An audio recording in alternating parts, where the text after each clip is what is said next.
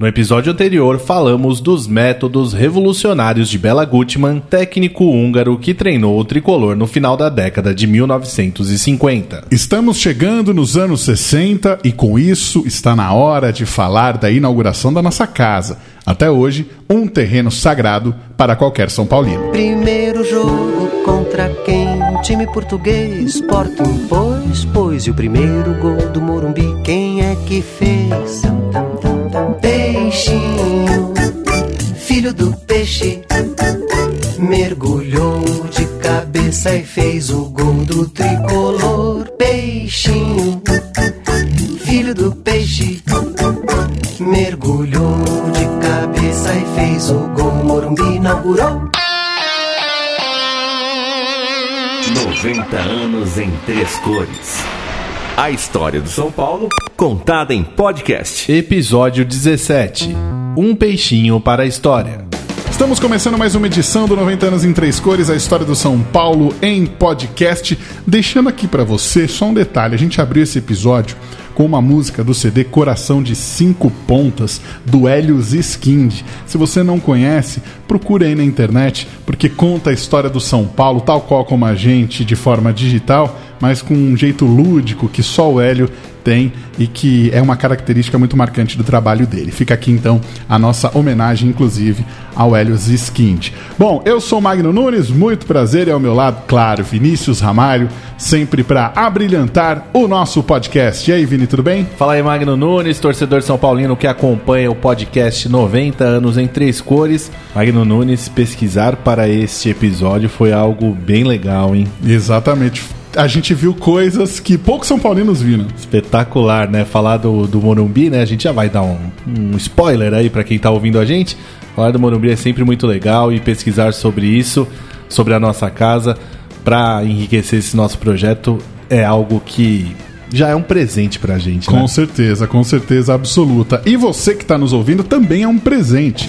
Por isso que a gente sempre destaca aqui alguns comentários que o pessoal manda e a gente até pede desculpa, tá? Porque são tantos comentários, a gente acaba tendo que selecionar alguns aqui só pra gente poder colocar e tentar prestigiar o maior número de São Paulinos diferentes possíveis nas nossas edições. Tem o primeiro comentário, Vinícius Amaro. Vamos de Facebook dessa vez, Magno Nunes. O Felipe Coyote falou que ainda bem que tem esse podcast para ajudar a diminuir um pouco a falta que o São Paulo do Diniz faz. É isso aí, o São Paulo que vinha muito bem, né? Vinha crescendo na temporada e teve toda essa pandemia, mas a gente vem com o podcast aí para o pessoal saber mais da história Exatamente. do São Paulo e matar um pouco dessa saudade. Né? Com certeza. Outro destaque aqui é o Leandro Gonçalves. Ele que já era um cara consumidor aí de podcast, disse que o podcast é sensacional, ficou muito feliz com esse projeto, disse que tomara que ele tenha vida longa. Até o fim do ano, muita coisa ainda vai acontecer. Seguinte, momento das interações já foi feito. Vamos usar um serviço muito importante antes da gente começar as nossas histórias de hoje. É isso, né, Magno Nunes? Para quem quiser ficar por dentro de todos os episódios do 90 anos em três cores, é só procurar aqui no Spotify e já aproveitar para seguir o único podcast oficial do São Paulo Futebol Clube. Aí eu pergunto para você, mas e quem não tem Spotify, Magno Nunes? Tá fácil também. Tem um aplicativo oficial do São Paulo, certo? Uma iniciativa muito bacana, onde você vai encontrar diversas coisas, inclusive o podcast 90 anos em três cores. Se você ainda não baixou, também tá perdendo tempo, mas é muito fácil de resolver. É só entrar na Google Play ou na App Store e baixar gratuitamente essa nova ferramenta de interação com o tricolor mais querido. E claro que, como a gente sempre faz no início dos nossos episódios, tem o quadro para quem gosta das narrações. É o Nas Ondas do Rádio que traz gols e momentos importantes da nossa história. Vamos ouvir um trechinho, Magno? Nas Ondas do Rádio. Parte pelo flanco esquerdo, domina ali canhoteiro, tem pertinho dele Gino, passa a bola pro Gino, Gino dominou, foi para cima da marcação, consegue colocar de lado ali com o Fernando Sátiro, isolado, tenta fazer a jogada por dentro, consegue a esticada pela lateral, preferiu não fazer o cruzamento, volta a bola um pouquinho mais atrás, tem a opção de deixar de novo ali com o Gino, consegue encontrar Jonas, tá deslocado, vai tentar chegar o cruzamento, parou de frente para a marcação, conseguiu fintar cruzamento. Nas ondas do rádio.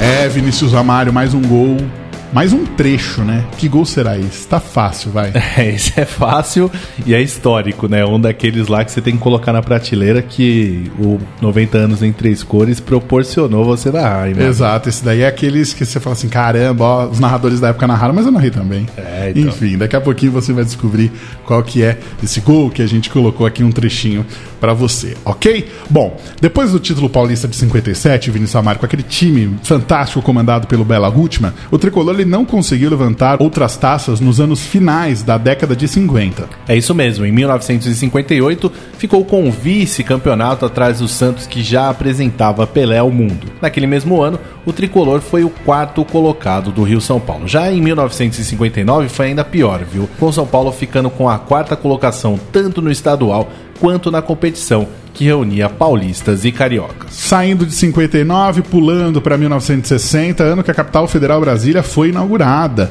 Foi também naquele ano que a TV Cultura chegou aos televisores de todo o país. Era também o ano de novos presidentes por aqui. Jânio Quadros assumia o cargo, enquanto lá nos Estados Unidos, John Kennedy, conhecido aí por seus amigos como JFK, assumia a Casa Branca. E teve São Paulino brilhando naquele ano, viu? O Éder Joffre tornou-se o campeão mundial dos pesos galos da Associação Mundial de Boxe, a AMB, ao vencer o campeão mexicano Eloy Sanches em Los Angeles, nos Estados Unidos. E já que falamos de São Paulinos, teve um São Paulino ilustre que marcou muitos gols, que nasceu em 1960, né, Marcos? É o senhor Antônio de Oliveira Filho. Difícil assim saber pelo nome completo, né? Só que ele ficou conhecido como Careca. Careca que marcou num, no dia do seu nascimento, Exatamente. naquele 3 a 3 e que eu digo que se teve um dia que se faltava alguma coisinha pra eu ter alguma dúvida, eu nunca tive, né?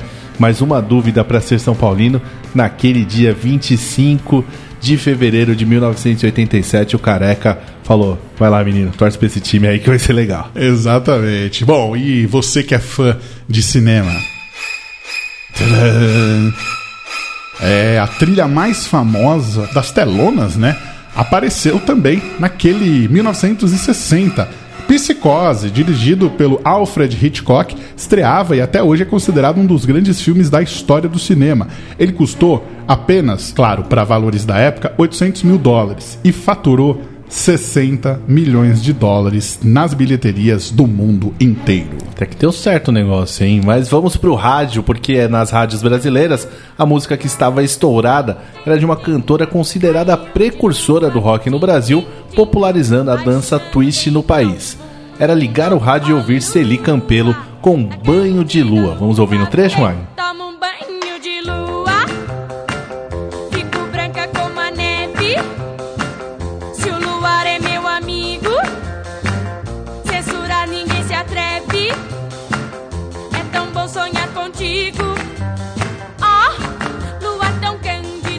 Essa é uma época gostosa, né? Gostei do gingado, hein, Magno? Você viu? ouviu a música, você já foi no gingado, hein? Eu sou um pé de valsa, rapaz. Eu sou um pé de valsa. Saindo das ondas do rádio, voltando a falar agora do tricolor, onde todas as atenções estavam voltadas aí para a construção da nossa casa.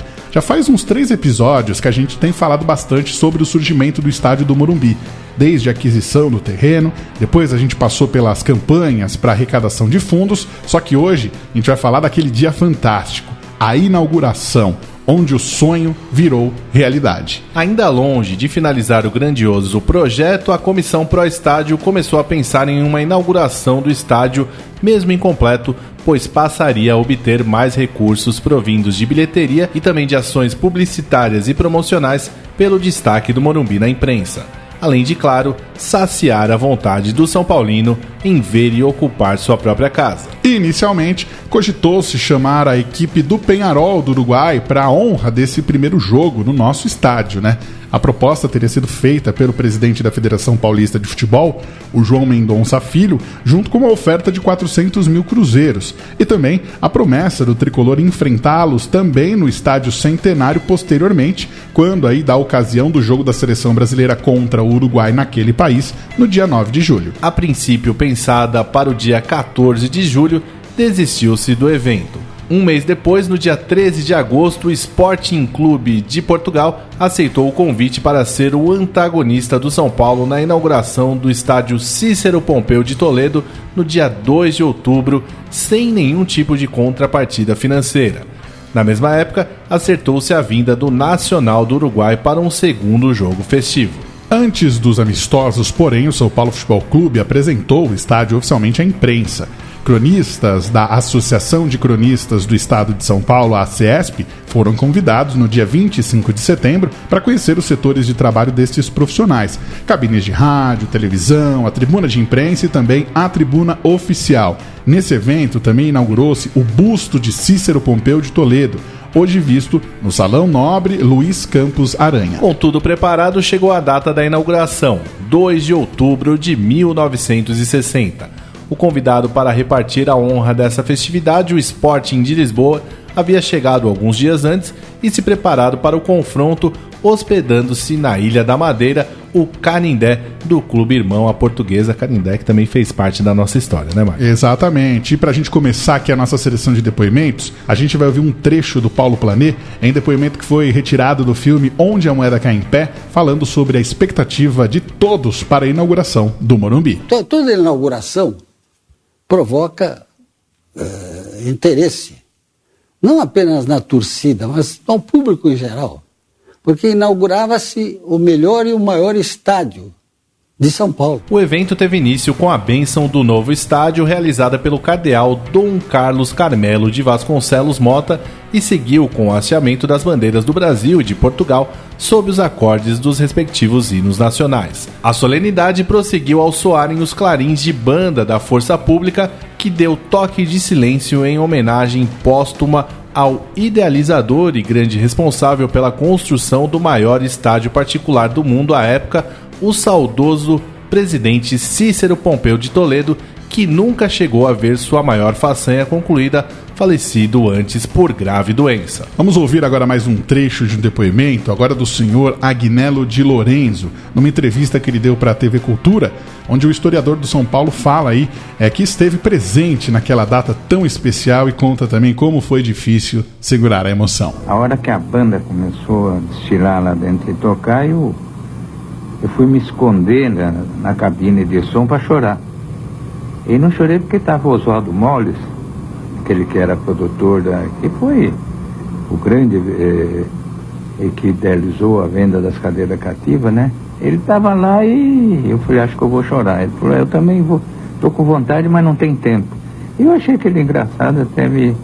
Mas eu fiquei muito emocionado na hora. A justa comoção deu lugar a salvas e urras ao som do apito do árbitro, o senhor Outen Aires de Abreu, que deu início à peleja internacional São Paulo Futebol Clube contra o Sporting Clube de Portugal.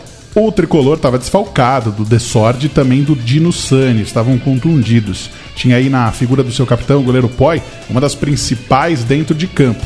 Gino e Canhoteiro também eram grandes nomes, só que o destaque e a principal honra da partida coube a outro jogador, Vinícius Amário. Vamos ouvir ele mesmo e depois a gente apresenta quem é contando como foi aquele dia? Vamos lá mais ou menos um dia normal, entendeu? Nós nem concentramos aquele dia. O, eu fui de ônibus pro Murumbi, como era normal. Eu e o Gino, sabe? E o Gino era do meu bairro, da Lapa, eu sou da Lapa. A expectativa era aquela, né? De um grande público, como de fato houve um grande público. Choveu um pouco antes do jogo. O Murumbi estava lotado, com 60% de capacidade, né? E foi um jogo, um bom jogo, um jogo bem disputado. E eu tive a felicidade de fazer o primeiro gol. Esse áudio que é de Arnaldo Pofo Garcia, o Peixinho, e foi extraído de uma entrevista dada à revista TMQ em julho de 2015. Fala um pouco desse primeiro gol aí, Magno. Olha, o, o Peixinho, que, que honra, né, rapaz? Eu fico até emocionado de poder ver as entrevistas do Peixinho e saber que ele faz parte da nossa história e continua vivo, continua ativo. Para você ter ideia, o primeiro gol da história do Monumbi, ele nasceu no minuto 12. É, e foi o único daquela partida festiva, viu? Como não poderia deixar de ser, São Paulo ele começou a trajetória histórica no Morumbi com uma vitória. E o Peixinho, assim chamado por ser filho de um antigo jogador também artilheiro que se chamava Peixe, afinal, filho de peixe, peixinho é? Lembra aquela? Pois é.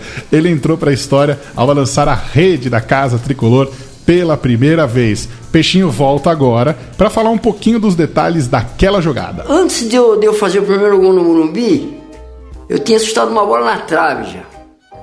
Aí comigo, eu isso me lembro perfeitamente. Falei, Ih, hoje não é meu dia, mano. Aos 12 minutos, o, o esporte que estava atacando, o Fernando Satter desarmou, entregou pro Gonçalo e eu desloquei pro meio e o Jonas foi para a ponta direita. E o Gonçalo lançou o Jonas. E o Jonas caprichou no cruzamento e eu subi na frente do Gino Orlando e fiz o gol. E como foi um meio mergulho, a imprensa já saiu no, logo na semana seguinte falando, não, agora não é mais gol de mergulho, é gol de peixinho. Esse depoimento também foi extraído do filme Onde a Moeda Cai em Pé, que está disponível no Watch ESPN. E a gente usou a tecnologia para criar um depoimento do Peixinho logo após aquela partida para falar da emoção daquele dia tão especial. Hoje eu sou o, o mais feliz de todos os São Paulinos. Quando eu vi a bola beijar as redes, senti vontade de, de chorar, de rir, de pular feito um doido. Eu acho que não era para menos, né? De qualquer forma, meu nome vai ficar na história aí do nosso grande estádio. E eu, como jogador de, de futebol e também como São Paulino, não quero mais nada na vida. Já pensou, Vinícius Amália? Você faz parte de um elenco que tem grandes craques. De repente você tá ali no gramado e você faz o gol mais importante da história daquele estádio, porque o primeiro gol é sempre o mais importante. É interessante isso, né? Que o Peixinho ele nunca foi titular, né? Não foi um cara que marcou com títulos e tudo mais, mas ele é lembrado, claro, e merecidamente pelo lance que o eternizou do gol histórico, o primeiro gol do Morumbi. Tanto que o estilo de gol que ele fez naquele dia ficou conhecido até hoje, então, como jogada de peixinho, né? Aquele pulo de cabeça em direção à bola, que você vai meio que planando no ar e tudo mais. E isso mesmo ele explicou aqui no nosso 90 anos em três cores. Encerrada a partida, personagens do jogo eram somente elogios ao novo estádio e ao São Paulo Futebol Clube. A gente já falou, né? O Sporting veio de graça. Falou, não, é para inaugurar o estádio, a gente quer fazer parte dessa história.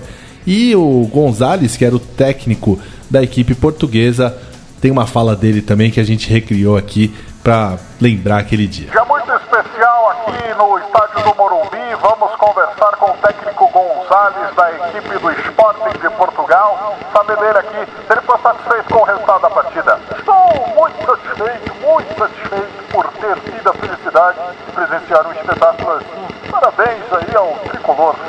Aqui é assim, a gente recria tudo, viu? A gente consegue dar um jeito aqui trazer pro torcedor um pouco de referência, né? Eu gostei do sotaque, dá pra perceber que é da região de Lisboa. ali Isso, mesmo. é ali bem do centro de Lisboa, ali Entendi. perto do comércio e tudo mais. Entendi. Retomando então, o Poi estava muito feliz e disse que se parasse de jogar futebol naquele dia, não teria faltado nada na carreira dele. O Laudo Natel, que levou a cabo a construção do gigante Morumbi e que costumava dizer que o estádio foi fruto de fé e perseverança, ele completou dizendo nas entrevistas que o público prestigiou a festa dando a alegria de ver o estádio quase que totalmente lotado. Agora, eu tenho certeza que quem tá ouvindo a gente ficou com aquela dúvida, né? Quem foi a campo naquele dia?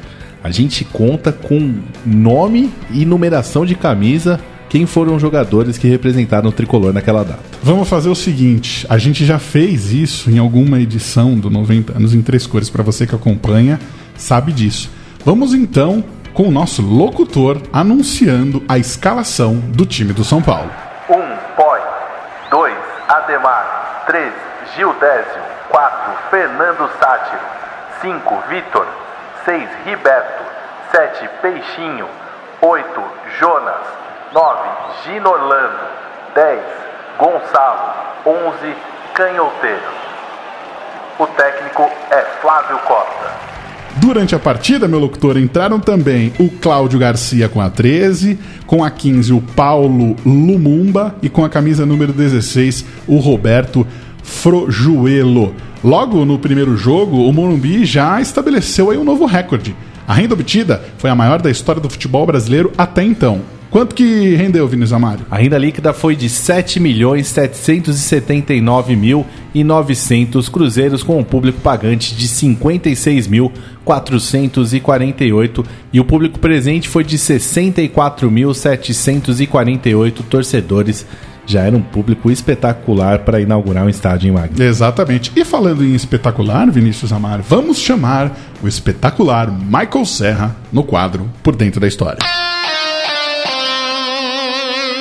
Dentro da história, com Michael Serra. Olá, amigos do podcast Magno e Vinícius, tudo bem? Vou falar de algumas curiosidades do jogo que todos nós queríamos ter visto, a inauguração do Morumbi. O primeiro jogo da Casa São Paulina causou uma comoção na cidade. Relatos de jornais dizem que a movimentação para o jogo gerou um trânsito imenso e que as pessoas levaram até duas horas para chegar ao estádio, travando avenidas como a 9 de Julho e a Santo Amaro, ao passo que normalmente, de carro, o percurso seria feito em 10 minutos aproximadamente. Muito disso pela inexperiência do departamento de trânsito da época, com a movimentação para a região. No jogo da semana seguinte, mais espertos, não houve problema algum. Cerca de 1.500 carros estavam estacionados na praça em frente ao estádio, e mais de 3 mil pessoas nos morros ao redor, onde hoje é o Hospital Albert Einstein. Eles se acotovelaram por ali para ver o jogo. Como o estádio ainda não estava concluído, não estava fechado, a visão de lá era muito boa, apesar das placas de publicidade. Pouco antes do começo da partida, uma chuva inesperada provocou um vulco-vulco e muitos torcedores invadiram o campo, buscando se proteger da água em uma área coberta das gerais, do outro lado. Eles pularam o fosso e atravessaram o gramado mesmo. Posteriormente, se cogitou até o uso de alambrado, mas a diretoria São Paulina nunca aceitou a ideia, dizendo que era um pecado ter alambrado em um estádio como o Murumbi. A condição climática também foi um desafio para um antigo funcionário nosso do arquivo histórico, Gerson da Costa Ramos. Na época, ele ficou a cargo de mudar o placar do estádio, então totalmente manual. O vento e a frágil escadinha de madeira, contudo, não impediram que ele executasse bem a função. Com tudo certo para o jogo, o público estava ansioso era para saber quem faria tudo primeiro. Primeiro apito, primeiro gol, enfim. O primeiro apito foi do árbitro Outrem Aires de Abreu. O primeiro toque na bola foi de Figueiredo, do Sporting. A primeira bola na trave foi de Gino Orlando. E claro, o primeiro gol de Peixinho. E a primeira vitória do Tricolor. 1 a 0 sobre o Sporting. É isso, pessoal. Até a próxima. Por dentro da história, com Michael Serra. Gostei, causos daquele dia, né? Espetacular. E o Michael Serra já tá com aquele risinho na voz. Tá É. solto, hein? Tá cada vez mais solto. Que coisa, hein? Tem uma expressão é, argentina que diz quando, quando o time tá bem entrosado que eu toque me voe. Você toca e aparece no ponto futuro, né? Então Michael Serra já tá assim já. Seguindo aqui a nossa história, os festejos de inauguração do Morumbi, eles duraram uma semana. No domingo posterior a esse debut, o São Paulo promoveu uma série de eventos em jornada de rodada dupla. Na preliminar, um time formado por veteranos do tricolor, composto praticamente por integrantes do famoso rolo compressor dos anos 40, enfrentou a seleção paulista. 150 jovens da fanfarra do Instituto de Educação Dr. Washington Luiz Pereira de Souza, de Mogi das Cruzes, campeões do interior paulista desse tipo de parada musical, desfilaram na pista do Morumbi entre a partida preliminar e a principal. Associação Ases de Rodas, que cuidava de pessoas com necessidade de uso de cadeira de rodas, também foi homenageada. Percorreram um anel de atletismo vestido com camisas de todos os clubes integrantes da primeira divisão da Federação Paulista de Futebol. No jogo de fundo, o tricolor enfrentou o Nacional do Uruguai. Para essa partida foram convidados jogadores de outros times que alinharam-se com a camisa São Paulina, a fim de que o Morumbi fosse apresentado aos torcedores desses clubes. Pelé foi a ausência sentida de última hora, pois estava contundido. Olavo do Corinthians, pelo mesmo motivo, também faltou. Julinho Botelho e Djalma Santos do Palmeiras, além do corintiano Almir Pernambuquinho, estiveram no time titular. O Ari, também do Corinthians, ficou no banco de reservas e todos esses vestiram o manto e ajudaram o tricolor a golear os uruguaios por 3 a 0, gols de Canhoteiro e Gino Orlando duas vezes. Vamos ouvir agora um dos sócios fundadores do São Paulo sobre esse jogo aí contra o Nacional. Quem vai nos dar o depoimento é o senhor José Acras. Depois, dia 9 de outubro, São Paulo jogou uma semana após, jogou também contra o Nacional do Uruguai, ganhou de 3 a 0. Nesse jogo, o São Paulo pediu emprestado o Djalma Santos. Jogou pelo São Paulo, o Almir e o Julinho. Jogaram pelo São Paulo emprestado, né? Homenagem dos, dos outros clubes para o São Paulo. Tá então o depoimento do senhor José Acras, extraído do Museu da Pessoa. Mais uma vez a gente agradece aí a toda a equipe por nos ajudar a selecionar esse conteúdo tão importante. Quer dizer que quase Pelé vestiu a camisa do São Paulo nessa coisa aí de, de- dos clubes emprestarem jogadores. E sei lá, viu, Magno, mas acho que é, é outra coisa daquelas que a gente conta no nosso 90 anos em três cores que é inimaginável para os dias de hoje, né? Com certeza. Você pegar craques de outros times, ídolos, né? Por mais que tivesse uma causa nobre ali da inauguração de um estádio, a gente teve inauguração de estádios recentes e nem se pensou no negócio desse, porque acho que não, não, tem como hoje em dia, né? Outros tempos, outros tempos. A nossa nova casa ainda não estava pronta, só que o primeiro passo, e aquele passo gigante, já estava dado. O maior estádio particular do mundo estava inaugurado, e para aqueles que duvidaram do sonho, a finalização do projeto passava a ser então uma certeza. Assim a gente encerra mais uma edição desse registro histórico em formato podcast e a semana que vem a gente volta para falar mais sobre os anos 60, anos complicados dentro de campo, mas que serviriam para consolidar o estádio do Morumbi. Bom, seguinte, finalzinho então do nosso episódio, vamos ouvir o gol completo nas ondas do rádio. Nas ondas do rádio. Já vem ali pelo campo de ataque, parte pelo flanco esquerdo, domina ali canhoteiro, tem pertinho dele Gino, passa a bola pro Gino, Gino dominou, foi para cima da marcação, consegue colocar de lado ali com o Fernando Sátiro, isolado, tenta fazer a jogada por dentro, consegue a esticada pela lateral, preferiu não fazer o cruzamento, volta a bola um pouquinho mais atrás, tem a opção de deixar de novo ali com o Gino, consegue encontrar Jonas, tá deslocado, vai tentar chegar o cruzamento, parou de frente para a marcação, conseguiu fintar cruzamento a meia altura, Peixinho! Gol do São Paulo! O primeiro! Peixinho mergulhou, mandou a bola para o fundo da rede, não deu para o goleiro do Sporting. O São Paulo abriu o placar, a torcida empolvorosa embaixo. Detalhe na reportagem. De oportunismo do camisa número 7 do São Paulo, Peixinho, ele que entra para a história como o autor do primeiro gol do São Paulo no estádio do Morumbi, a sua nova casa. Faz história Peixinho, a torcida do São Paulo comemora 1 a 0 para o tricolor.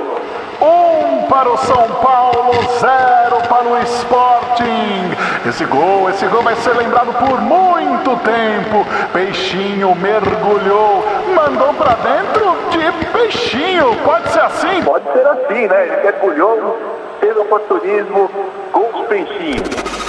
Nas ondas do rádio. Você vê, né, Vinícius Amaro? Chega na década de 60, a velocidade já muda, né? O jeito de narrar muda também. É a evolução dos gols aqui no nosso podcast. E aí ficou emocionado de narrar, se, se sentiu lá no. O Michael falou no quadro dele que ia contar a história de um jogo que a gente gostaria de estar. Você se sentiu um pouquinho naquele dia lá? Olha, vou falar pra você que eu vi algumas imagens e até me remeteu a estar mais presente, mas eu queria mesmo era ter feito parte lá. Mas tá bom. E, e pro São Paulino que tá ouvindo a gente, tenho certeza que a maioria já viu, mas se não viu ainda, procure fotos do Morumbi parcialmente construído, né? Arquibancada pela metade ali, que são imagens espetaculares por dois motivos. Primeiro, por porque muita gente vê o Morumbi grandioso como é hoje e não imagina o Morumbi pela metade. Sim, sim. E segundo, para ver como era o entorno, que coisa maluca, como o Morumbi trouxe ali prosperidade para aquele bairro, trouxe é, casas e tudo mais, porque não tinha absolutamente nada por lá. Então, o Morumbi conseguiu dar vida a um bairro afastado de São Paulo. Exatamente. Pra gente finalizar, já que a gente falou aqui do Peixinho, né? Fez o gol inaugural da nossa casa. Que tal então a gente encerrar com o depoimento dele, Vinícius Amaro? Foi como a gente disse, né, Magno? O Arnaldo Pofo Garcia, o Peixinho, ele não ganhou títulos pelo tricolor, não chegou nem a se firmar como titular entre 1959 e 1961, quando defendeu o tricolor, mas sem dúvida merece ser lembrado como o autor do primeiro gol da história do Morumbi. Vamos lá, Magno? Chama aí o cara para fechar esse nosso episódio. Um abraço, Vinícius Amaro, até a próxima. Obrigado a você que ouviu até aqui o nosso podcast. Fala aí, Peixinho. Você não imagina quando eu chego perto do Morumbi, a satisfação que a gente tem. São coisas indescritíveis, sabe? É difícil você pôr para fora o que você sente. Você ouviu 90 anos em três cores. A história do São Paulo contada em podcast.